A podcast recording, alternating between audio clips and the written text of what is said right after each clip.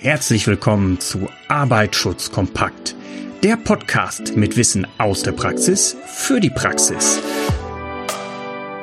Begrüße nun deine Gastgeber Donato Moro und Björn Küpper. Ja, hallo und recht herzlich willkommen zu einer weiteren Ausgabe von Arbeitsschutz kompakt, der Podcast rund um die Themen Arbeitsschutz, Brandschutz und auch Umweltschutz. In dieser Folge lässt er mich hoffentlich auch nicht alleine und ist wieder on the road oder on the line. Donato, hörst du mich? Hallo Björn, ja natürlich, bin hier. Ich würde dich nicht lassen. Auf dich ist Verlass, Donato. Donato, wir haben ja bei der letzten Folge ähm, auch eine gute Resonanz drauf gekriegt mit den Zuhörerfragen. Und zwar war das ja, ich nenne es jetzt mal der, der ganze Fragenkatalog vom Oliver, der uns ja ein paar, ich glaube, in meinen Augen recht informative Folgen beschert hat. Und ja, danke nochmal an Oliver dafür von meiner Seite. Genau. Aus. Und ich würde ganz gerne auch noch mal die zweite Folge damit machen, indem wir die Frage vom Oliver aufgreifen. Und zwar ist das auch vom Oliver direkt die zweite Frage. Sollen wir einfach direkt ins Thema einsteigen, Donato? Was hältst du davon? Ja, hau raus. Wie ging die Frage nochmals, Björn? Genau, die war, welche Schulungen sollten diese Mitarbeiter zum Thema Arbeitsschutz, Gesundheitsschutz absolvieren und in dem Thema fit und auf den aktuellsten Stand zu sein? Okay, und dann erklärt er nochmal der Betrieb, um dem es geht, ist äh, eine Filiale für Kfz, Nutzerzeuge Instandhaltung mit Verwaltung, Logistik, Werkstatt, Kundendienst und Schweißerei. Mhm, okay. Also sind da mehrere Punkte drin. Ich kann ja mal direkt anfangen und zwar wird ja unten erzählt mit Verwaltung, Logistik, Werkstatt, Kundendienst und Schweißerei. Hm, das sind auch viele Punkte, die ich immer im Bereich des Brandschutzes sehe dass viele sagen, ja, wir sind ja nur eine Kfz-Niederlassung, ja, wir sind ja nur ein kleines Autohaus und man versucht immer das Ganze zu betrachten. Wichtig ist ja, dass man jedes Teil einzeln betrachtet. Ich mache mal ein Beispiel. Ich glaube, jedem sollte einleuchten, dass die Verwaltung, die im Normalfall mit einem Bürobetrieb, denke ich, vergleichbar ist. Also da wird man ja, ich stelle es mir jetzt vor, bei einer Niederlassung in diesem Bereich wird es ein paar Büroarbeitsplätze geben, vielleicht so ein paar Kundendienstcounter. Und da würde ich die Gefahr natürlich relativ gering jetzt im Bereich des Brandschutzes eintippen oder einschätzen, so dass ich das unter normale Brandgefährdung gleich einer Büronutzung setzen würde. Wenn ich aber jetzt schaue, dass zum Beispiel auch hier eine Werkstatt steht und vor allem auch eine Schweißerei, ich glaube, jeden ist klar, dass dort Feier oder Feier, feuergefährliche Arbeiten durchgeführt oder ausgeführt werden, dass dieser Teil des Unternehmens natürlich nicht gleich einer Büronutzung ist, sondern definitiv eine erhöhte Brandgefährdung hat. Und wenn wir jetzt beim Brandschutz bleiben, kann ich immer nur die, an die ASR 2.2 appellieren, weil da ist ja klipp und klar definiert, welche Maßnahmen ich zum Beispiel zusätzlich erfüllen sollte, wenn wir eine erhöhte Brandgefährdung hätten. Und die hätten wir auf jeden Fall bei dieser Schweißerei, die hätten wir auch in der Werkstatt. Und so muss man einfach mal differenziert vorgehen. Und man kann nicht immer nur sagen, der gesamte Betrieb hat zum Beispiel eine erhöhte Brandgefährdung oder der gesamte Betrieb hat nur eine normale Brandgefährdung. Bitte achtet immer darauf, dass ihr die einzelnen Teilbereiche bewertet. Das war mein Statement dazu, Donato. Jetzt darfst du gerne loslegen. Genau, also es kommt halt auch auf die Firmengröße an, generell alles aus dem Arbeitsschutz. Wenn dort mehr als 20 Personen vorhanden sind, dann sollte, sorry, dann sollte halt der Sicherheitsbeauftragte vorhanden sein, ausgebildet sein. Dieser muss natürlich auch alle zwei bis drei Jahre fortgebildet werden. Mhm. Wenn ein Brandschutzbeauftragter vorhanden ist, der muss natürlich benannt werden, ausgebildet werden. Dieser muss auch alle fünf Jahre ähm, halt fortgebildet werden. Dann mhm. fallen mir hier die fünf Prozent Brandschutzhelfer ein, die zehn Prozent Ersthelfer, die ständig vor Ort sein müssen. Darf ich reingrätschen, Donato? Ja, klar. Und zwar ist es ja auch fünf Prozent Brandschutzhelfer, ist ja auch für eine normale Brandgefährdung ausgelegt. Ja. Ne? Das ist ja auch wieder so, für einen Bürobetrieb, ja, normale Brandgefährdung fünf Prozent ausreichend. Für die Schlosserei, Schweißerei, Werkstattbereich sind wir im Bereich der erhöhten Brandgefährdung. Da kommen wir mit den fünf Prozent zum Beispiel nicht mehr aus. Da müssen wir es individuell beurteilen. Und bitte darauf achten, wenn vielleicht in der Werkstatt mit zwei Schichten gearbeitet wird, die Frühschicht und auch die Mittagsschicht, dass ich auf beiden Schichten das Personal anwesend habe und nicht nur ja alibimäßig ein paar für die Schublade ausgebildet habe. Das war mein kleiner Einwand. Gerne Absolut. weiter, Donato. Äh, man darf halt Gesetze oder Verordnungen nicht umgehen, deswegen guter Hinweis, Björn. Genau, Gerne. Die, die Fachkraft für Arbeitssicherheit, die vor Ort sein muss, ob jetzt intern oder extern, sie benötigt auch eine jährliche Fortbildung. Das gilt auch für den Betriebsarzt. Um mal jetzt nur im Betrieb zu sein, ähm, es kann sein, ich kenne halt die genaue Konstellation nicht. Wenn dort sehr viel Abfall anfällt, kann es sein, dass hier ein Abfallbeauftragter ähm, nötig ist. Wenn dort mehrere, äh, ja, wenn dort mehr als 20 Liter irgendwie Altöl oder Co. gesammelt werden, dann gibt es hier noch Ansprüche aus dem BHG, aus dem Wasserhaushaltsgesetz. Mhm. Und um das jetzt mal aufs Kleinste zu brechen, die Mitarbeiter brauchen natürlich eine jährliche Unterweisung oh, und zwar in ihre Tätigkeit. Das heißt halt, die Leute aus der Verwaltung müssten natürlich nichts über die Werkstatt hören, genauso wie mhm. die Werkstätter nichts über die Verwaltung hören müssen. Aber jeder muss für seinen Job, für seine Tätigkeit die Unterweisung bekommen, entweder kurz nach der Einstellung, aber vor Arbeitsaufnahme mhm. und halt jährlich die Unterweisung für seine Tätigkeit. Ausgenommen mhm. sind hier Jugendliche, die bekommen halt alle sechs Monate nochmals, nochmals diese Sicherheitsunterweisung oder Arbeitsschutzunterweisung. Die ist auch zwingenderweise zu dokumentieren und abzuzeichnen. Dort ist halt ähm, zu notieren, wer was gegeben hat, wer der Teilnehmer war oder wer die Teilnehmenden waren, an welchem Datum, welche Uhrzeit das war und welche Themen alle besprochen worden sind. Das ist halt jährlich definitiv sicherzustellen.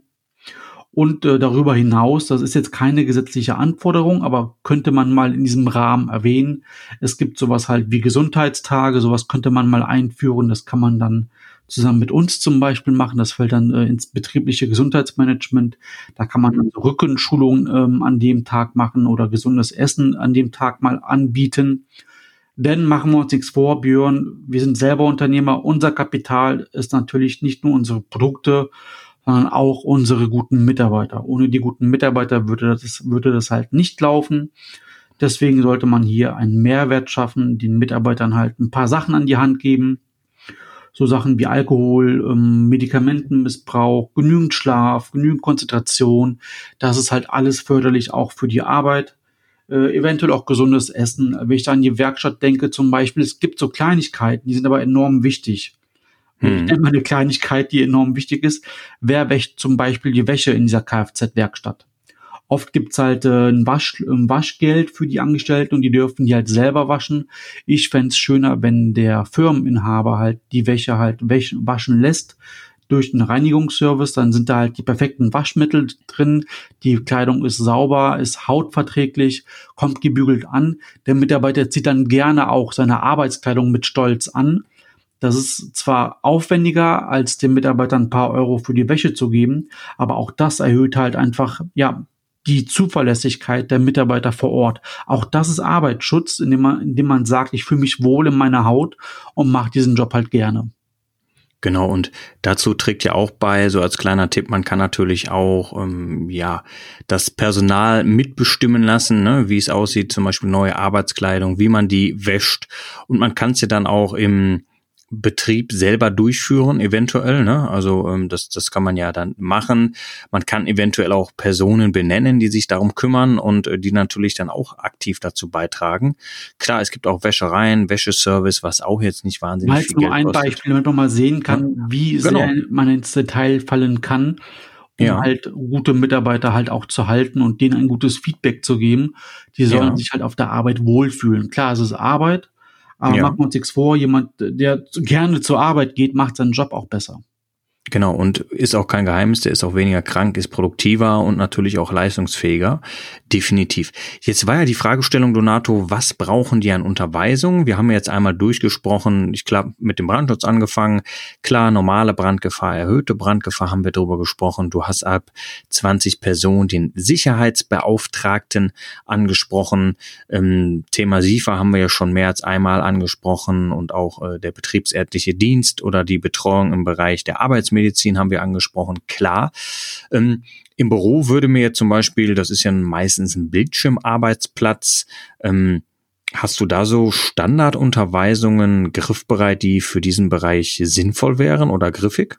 Also Standard, es gibt halt kein, es gibt keinen Standardbetrieb, aber mhm. generell mhm. gehört halt bei einem Büroarbeitsplatz halt dazu.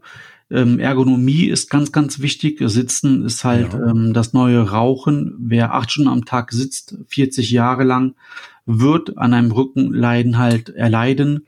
Deswegen mhm. ist es halt hier vorgesehen, zumindest in unseren Gefährdungsbeurteilungen, die wir halt mitverfassen, dass Leute, die im Büro sitzen, halt Ausgleichsübungen machen.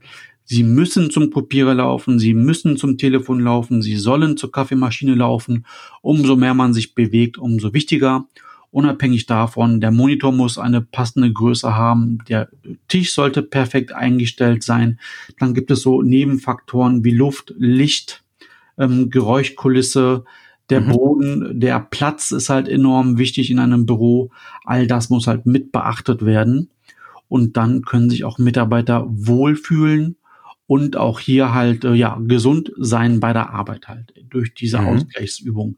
Die sind bei den Leuten sehr unbeliebt, das weiß ich. Ähm, aber ich garantiere dir, Björn und auch den Zuhörern, Leute, die, die, die mal das eine Woche lang mitmachen, uns einfach eine Chance geben, denen zu helfen, die bleiben oft dabei und merken halt, äh, dass es halt wirklich besser wird mit den Rückenschmerzen.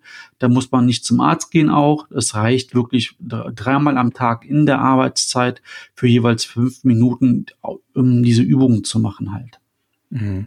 Und das ist ein wichtiger Hinweis, weil ähm, ja die die meisten leben ja nach dem Kölschen Motto, es ist noch immer gut gegangen, ne? Also das ist ja das Problem und äh, haben wir noch nie benötigt. Nur wie du sagst, da macht man sich ja wenig Gedanken. Ne? Das sind acht Stunden am Tag, fünf Tage die Woche, vier Wochen lang, zwölf Wochen ähm, beziehungsweise vier Wochen im Monat, zwölf Monate lang, 40 Jahre im Leben. Und da kommt schon was zusammen, wenn ich da, wie du sagst, die falsche Haltung einnehme oder immer in der Werkstatt falsch hebe das kann ich in jungen Jahren vielleicht bis 30, Mitte 30 gut wegstecken. Und dann ist aber die Problematik, dann habe ich vielleicht noch 20, 30, 25 Berufsjahre vor mir. Und deshalb ist es natürlich wichtig, dass man da auch, wenn es keine in der Form Pflichtunterweisung in diesem Bereich gibt, natürlich auch dazu beiträgt, definitiv den Mitarbeiterinnen und Mitarbeiter dort zu unterstützen, weil uns ist klar, wenn der Mitarbeiter schmerzfrei ist, ist der Mitarbeiter ja auch produktiver in der Werkstatt und kann vielleicht an den Kfz-Fahrzeugen schrauben, als wenn er schmerzverzerrt äh, bei jedem Handschlag, den er machen würde, ähm, ja, nicht mehr vorwärts kommt. Also das sind ganz wichtige Punkte, die du da genannt hast, Donato.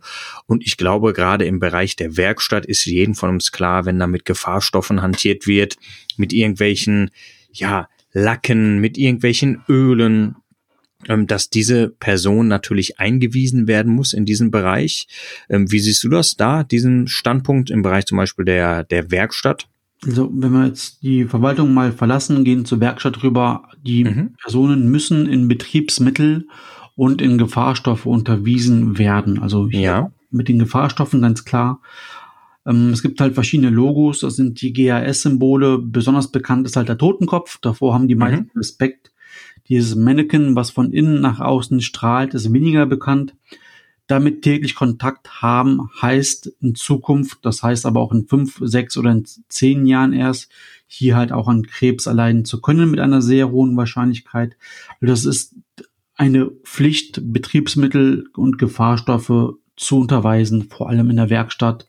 Und dazu gehört auch in der Jahresunterweisung das richtige Heben, Tragen, Schieben, Ziehen. Hier gab es letztes Jahr erst eine Anpassung der Lastenhandhabungsverordnung und es gibt eine neue Leitermerkmalmethode. Die wurde auch dieses Jahr vom Institut ASA, das ist ein Aninstitut der Sicherheitstechniker der Bergischen Universität Wuppertal, vorgestellt. Und dieses, äh, und diese Leitermerkmalmethode ist seit diesem Jahr auch zwingenderweise zu erneuern, damit halt Personen nicht falsch heben während der Arbeitszeit. Mhm. Okay, Donato, ich habe auch noch mal eine kleine Idee. Vielleicht könnten ja unsere Zuhörer auch einfach mal äh, mit uns in Kontakt treten und sagen, wie gliedern die das? Wie unterweisen die? In welcher Form? Was sind für die gängige Arbeitsschutzunterweisungen und auch Brandschutzunterweisungen? Gerne vielleicht auch einfach mal in unsere LinkedIn-Gruppe kommen, www.sichermitarbeiter.com. Dort findest du auch den Link zu unserer LinkedIn-Gruppe und äh, ja, ich sag mal, äh, trau dich einfach, teil uns dort einfach vielleicht mal mit in der Community. Wie machst du die Unterweisung? Was gehört für dich dazu? Was gehört vielleicht für dich nicht dazu? Lass uns daran teilhaben. Was hältst du davon, Donato? Genau, und äh, Unterweisungsgrundlage sind, sind halt immer die Betriebsanweisungen, wenn es da mal Probleme geben sollte oder Unklarheiten, mhm. kann man da auch gerne helfen natürlich. Ja, prima. Also ich würde sagen, für diese Folge würde ich es nicht unnötig länger machen. Hast du sonst noch was zu ergänzen, Donato? Nee, hat mir gut gefallen, haben, glaube ich, das Wichtigste erwähnt und äh, wenn wir was vergessen haben, gerne die Zuhörer können uns ja auch kommentieren oder korrigieren. Genau. Mhm. Genau. Also, Donato, ich würde sagen, Deckel drauf. Wie immer, bis zur nächsten Folge. Pass auf dich auf. Ciao. Du auch, Björn. Tschüss. Das war es auch schon wieder für heute bei Arbeitsschutz kompakt.